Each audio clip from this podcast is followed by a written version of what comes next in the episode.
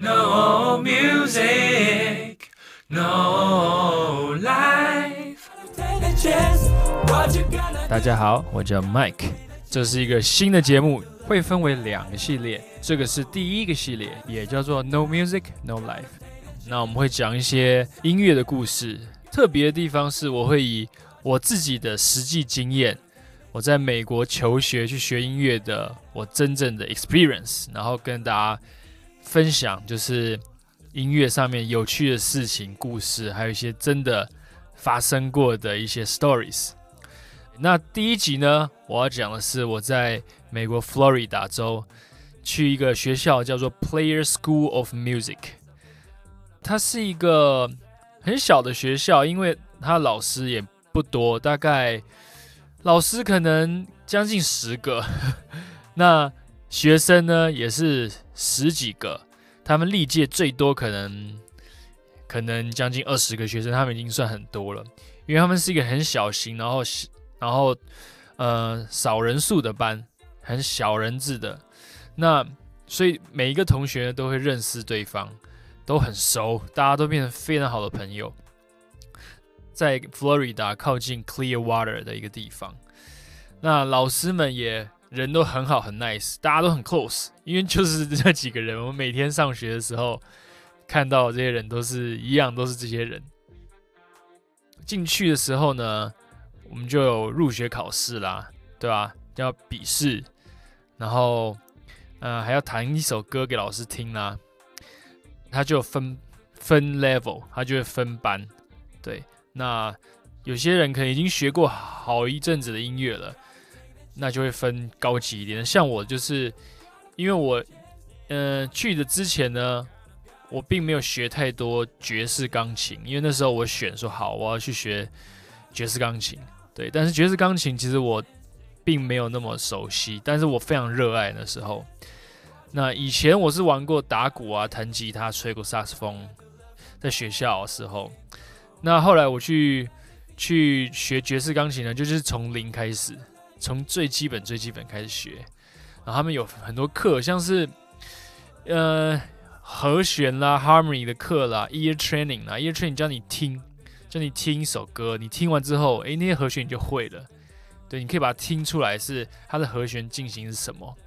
对，我很喜欢 ear training，因为我觉得听是，呃，音乐家很重要很重要的一部分，可能比弹奏还要重要。对，what you listen is what you gonna play。对，非常非常重要的一环。那我就，呃，还有什么课，像是 performance 啦，会教你弹奏的技巧。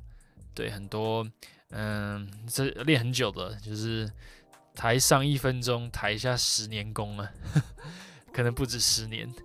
那还有。合奏课，ensemble，就是大家会齐聚一堂，然后各式各各式各样的乐器，然后一起弹奏。那这个求学过程其实其实大同小异，因为之前之后我也有去呃 Berkeley College of Music 在 Boston 的，不是那个 California 的，是 Boston 那个。那其实过程就是大家学这些课，其实都差不多的，但是。这个 Florida 呢，它的它的特色是因为那学校很小，所以老师很愿意就是花很多时间在你身上，所以你有很多问题都可以问，然后也没有什么，他们也没有说啊，你就只能问到整点之后，他就要去别的地方，他不理你的，他不会，他就会一直给你解答你所有的问题。对，那这个我觉得很酷，很酷，就是很很 intimate。大家都非常的亲近，那那那个学那个环境呢，我就从最基本的 Cord tone 嘛，就是弹和弦音啦。那因为有十二个调嘛，大小大调、小调什么的，那学得很开心。因为那时候我是真心的想要去去，就是用心去学爵士乐的东西。因为那时候我就是一心一意想要当一个爵士乐手、爵士钢琴家，那是我的唯一人生目标，在那个。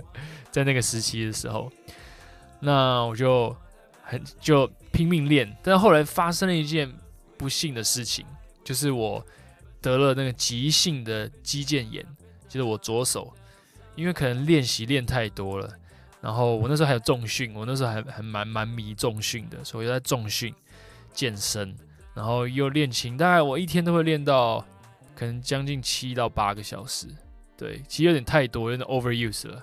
我并不鼓励大家就是练那么多，因为因为其实这些音乐啊，这些技能 crafting 的东西呢，进步就是真的呃不快，对，就没有速成的，对，这这个是没有速成班的。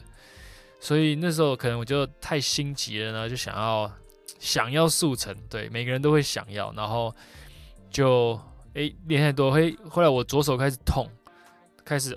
肌肉整个肿起来，水肿，对，然后就嗯，后来就去看医生什么的，就是怀疑是肌肉撕裂，对，肌肉撕裂其实分为一二三级，就是第三是断断裂的，不是撕裂的，第一级就是轻微撕裂，第二级就是严重撕裂。那那时候可能我是就是第一级这样，第一到二这样之类的，然后我那时候很痛的时候呢，连水杯都拿不起来，真的就是。连生活都会受影响。那因为左手其实是在钢琴是非常非常重要的。对，就算我们我们是我惯我惯用手，其实我两只手都可以用。对，我左手会写字，但是写的没我好看，没那么快而已。那因为我小时候也有学钢琴嘛，所以嗯，但我惯用手可能还是右手，还是算右手写字比较快，比较顺这样。那虽然说右手是我的惯用手，但是其实左手不能弹钢琴呢，就是不能弹钢琴呢，因为左手要弹和弦，要弹贝斯是非常非常重要的一个一个 player 在在这个 piano playing 里面。然后那时候呢，其实我非常非常的沮丧，因为我人已经到了佛罗里达，我缴了学费，大概那个时候发生在我进入学之后的两个月左右吧。两个月左右，对，然后那时候受伤，肌腱炎，然后我很沮丧，因为就没有办法练习，对，那加上我又很心急想要练，又没有办法练习，受伤了，所以那时候真的是心情的是真的是坐云霄飞车。那老师就说，那也没办法，然后我我就问老师说，哎，有没有什么右手可以练东西？真的已经疯掉了。那老师就叫我就休息了，就休息，对，因为也没办法。那后来我就，后来我就真的是休息了好几个礼拜，可能两三个礼拜。